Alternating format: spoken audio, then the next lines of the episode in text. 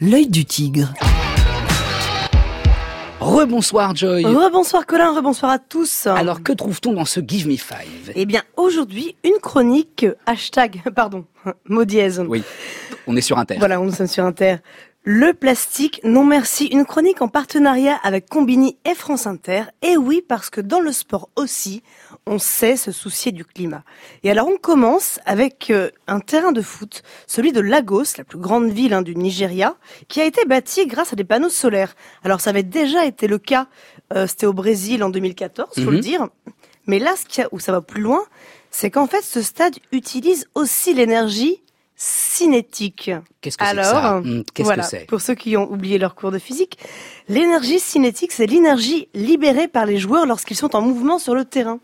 Donc, c'est-à-dire qu'en fait, des centaines de dalles ont été placées sous la pelouse et elles récupèrent l'énergie déployée par les footballeurs pour la convertir ensuite en électricité pour éclairer le stade. Voilà. Alors, est-ce que ça, Colin, ça mérite pas un big up Mais si, un gros big up au terrain de, de Lagos. Bravo en effet. La suite Joy.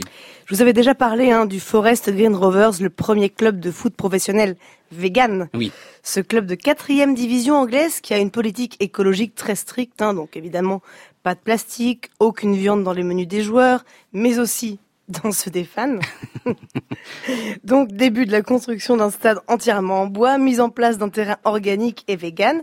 Eh bien tous ces efforts ne sont pas restés vains puisque cette semaine le club a enfin été élu club le plus écolo du monde par l'ONU. Bien joué. Bravo.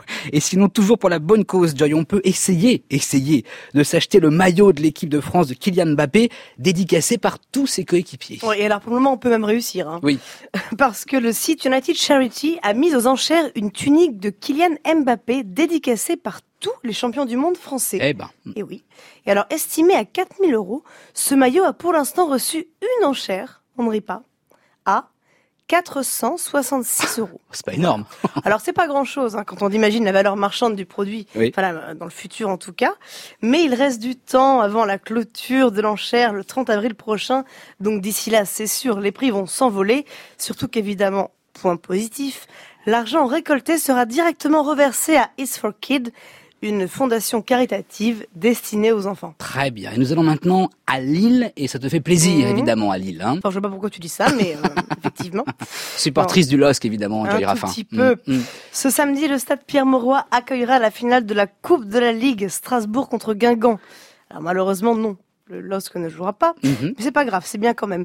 Et cette rencontre sera un peu particulière parce qu'elle se jouera pour la première fois avec un ballon appelé Prodige, spécialement créé pour l'occasion, parce qu'en fait, il a un revêtement extérieur en écopette, c'est-à-dire que c'est un revêtement issu exclusivement du recyclage de bouteilles en plastique. D'accord. Voilà.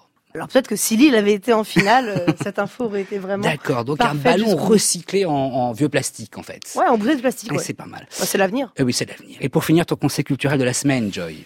Eh bien, c'est un roman, un roman extraordinaire que j'ai commencé pour tout vous dire il y a, il y a bien trois mois. Euh, voilà. Alors oui, alors j'étais hyper occupée, hein, c'est pour ça, hein, parce que vraiment c'était bien. Euh, mais j'ai, ah, j'avais hâte de vous le recommander. Je l'ai enfin terminé, je ne regrette pas. Ça s'appelle Le sport des rois de C.E. Morgan. Ça a paru chez Gallimard. Alors selon le New York Times, ce n'est rien de moins qu'un chef-d'œuvre et franchement, les presque 700 pages de ce roman le valent. Alors nous sommes dans le Kentucky et c'est la seule partie de ma chronique hein, qui va pas être très, pas du tout écolo même, hein, on va le dire, puisqu'il s'agit d'un riche propriétaire qui cherche à créer le cheval génétiquement parfait. Donc sur plusieurs générations, entre pur sang, esclaves et propriétaires terriens, les Forge nous racontent la lutte des classes américaines. Donc on sent à chaque page, hein, évidemment, l'amour du cheval, de la bête, parfois même plus hein, que celle de l'homme. Et puis alors il y a les courses équestres qui ne sont en fait qu'un prétexte à la conquête des hommes. C'est un roman fascinant vraiment, donc on est avec les chevaux dans les terres américaines. C'est un peu long, mais c'est fascinant, ça vaut le coup. Même si vous mettez autant de temps que moi, je vous le dis, lisez-le. Trois mois donc de lecture. Le sport des rois vite, hein. de Morgane. Il paraît que c'est. Moi, Si, je ne l'ai pas lu, mais je te fais confiance. Mais il paraît que c'est extraordinaire. Vraiment. Moi qui ai une passion cheval, en plus, je pense que je vais m'y mettre. Euh, ça a apparu donc chez Gallimard, le sport des rois. Merci beaucoup, Joy. À la semaine prochaine. Salut. Bye.